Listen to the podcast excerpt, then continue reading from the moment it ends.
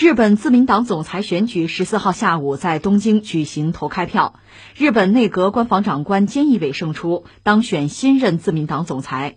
菅义伟获得八十九张地方选票和两百八十八张议员选票，共三百七十七票。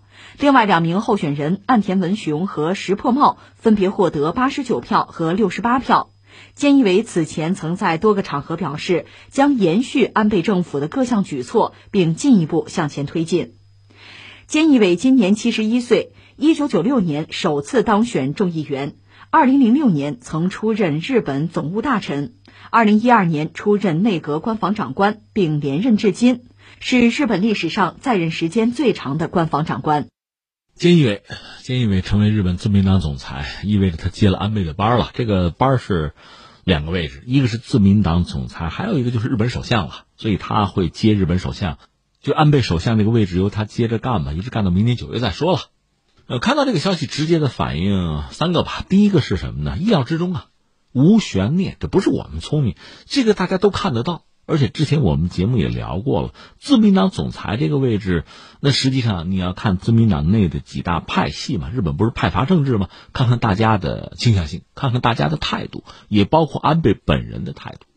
那我们知道，最主要的一个是岸田文雄，还有一个石破茂，再就是菅义伟，这样几个人可能是热门人选吧，最有可能性的。而在此前呢，安倍也好，几大派系也好，几乎都公开表态，就达成共识支持菅义伟。所以这几乎是一个安排的内定的一个角色，毫无悬念，就是他。现在只是按部就班，到这一步他胜出，如此而已。这是一个啊。第二个呢？这个人本人是一个比较低调的角色吧？你想，安倍理论上已经成为日本历史上就任职时间最长的首相，但是你想过没有？就是菅义伟，他今年七十一了啊，他也是日本历史上任期最长的那个官方长官。官方长官是个什么角色？大约相当于，呃，这没法比啊，大约相当于咱们比如国务院有一个秘书长啊啊兼发言人呢，他大概是这么一个角色，内阁的嘛。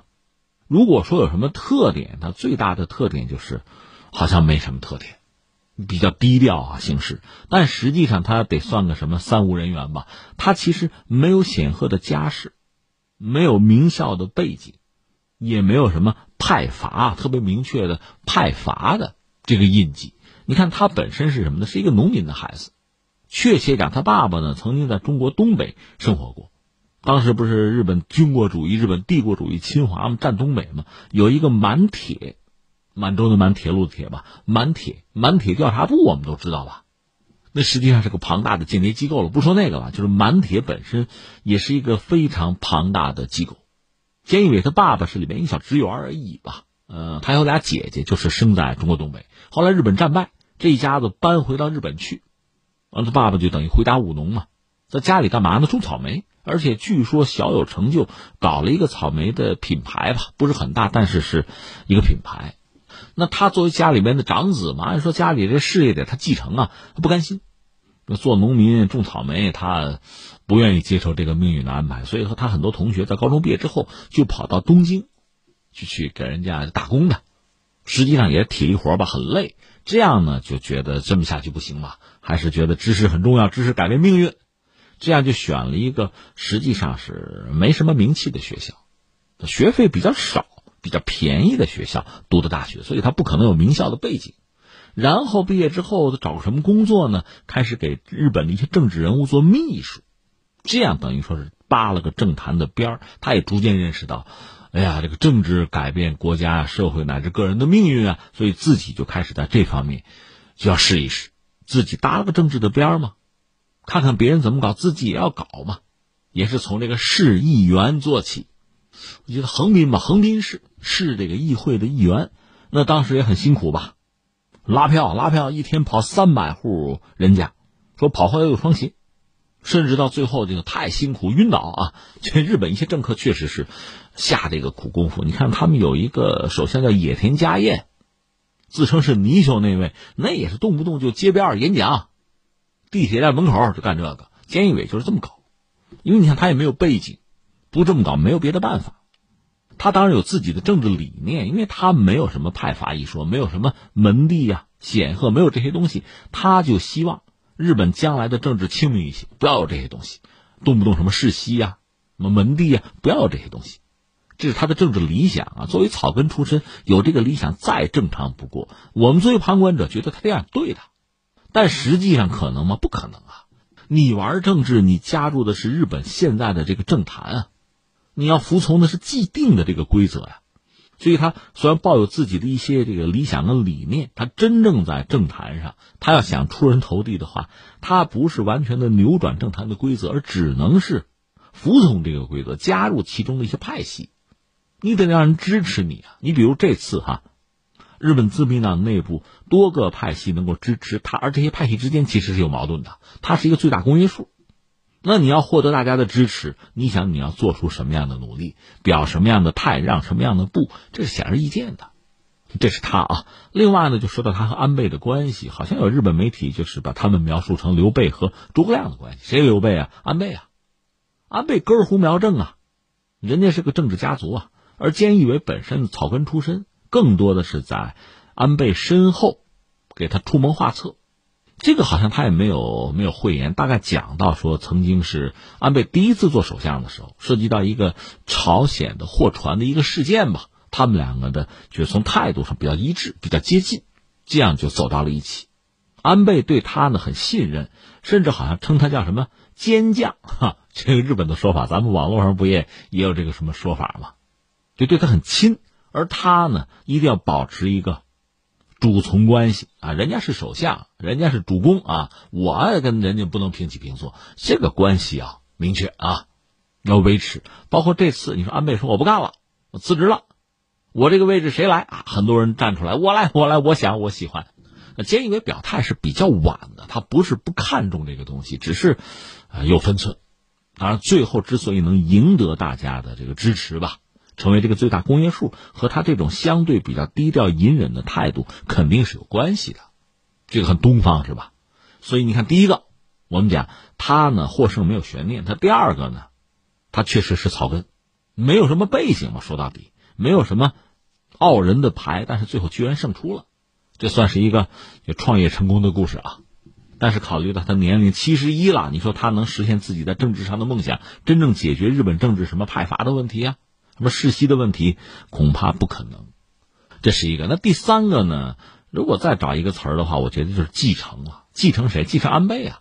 他恐怕在内政外交上要全面继承安倍这一套。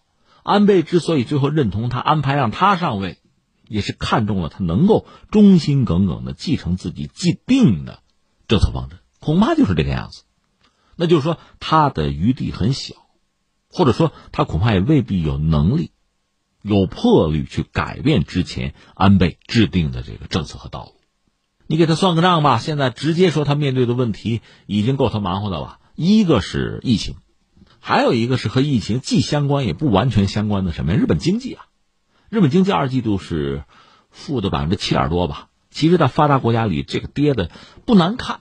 你看跟谁比？比如跟人家美国比，美国跌百分之三十多，那特朗普该怎么着还怎么着是吧？人家不在乎。但是日本人不一样，一般出现这样一个局面呢，大家会骂首相。可人家安倍呢，关键时刻激流勇退了。日本人还有这个特点，就是你别管怎么着，人家退了也就不骂了。大家开始考虑呀，你看人家这个身体是吧？为了国家操劳是吧？值得同情。就日本人这个特点或者这种思维方式吧，你甚至包括你说这个人再怎么作恶，做了多少坏事我最后剖腹自杀了，我切腹了，一死了之了。哎，大家说好好好，就到这儿，挺好挺好，就这样啊，也就不再提以前的事情了。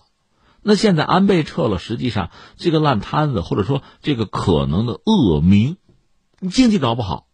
其实我们知道，日本人经济搞不好也不是这两年的问题，他一直有问题，对吧？但是你菅义伟，你扛起来了，这事儿是你的，你承担吧，你负责吧。所以经济这个问题就，就恐怕会压得他喘不过气了。当然，再有比如奥运，那这一系列的问题，那你扛吧，这是一个。再有一个就是，呃，大家认为他外交可能是弱项，虽然年纪不小，官方长官嘛，不考虑这一块儿。所以你像安倍这样的人。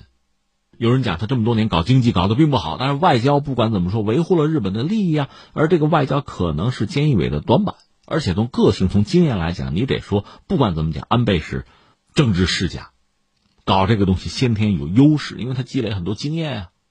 很多人对他言传身教啊。而菅义伟没有这些条件，这再扯一句安倍啊，就不说我们，就说日本媒体自己评价安倍呢，其实有的也认为他在国际政治舞台上比较软啊，比较怂，对谁都点头哈腰。但是另一方面，大家又承认安倍在国内政治，就面对各个派系啊、派阀呀，这个时候他的那个强硬的一面是展示出来了，甚至一股独大。而所有这一切呢，特别是在国内的这个强硬，又不是菅义伟能够继承得了的，他没有这相应的牌。所以我们看，一个是日本现在面对的几个问题，他要扛，他本身恐怕又没有太多的能力和资源呢，能够展示强硬的一面。所以他呃比较理想的或者最可能的选择，还是延续安倍内政外交的这个方针。这既是性格使然吧，也是资源使然。那比如说日美安保、日美同盟，这个基础、这个外交的核心，他要维持。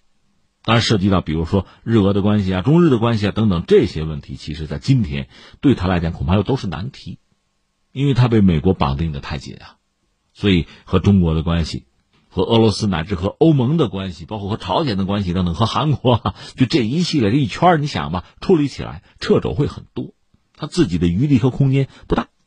所以，可能比较理智的做法是，就延续安倍的内政外交的方针，一直到明年九月份再说吧。但是，老经验能不能解决新问题啊？现在这个时代，风云变幻，新的挑战层出不穷啊。安倍是撤了，按照安倍的那条路，安倍的那些招数，能不能应付到明年九月份，这都不好说。当然，不管怎么说，既然菅义伟从草根做起。能够熬到今天，他显然也应该能够带领日本熬下去吧。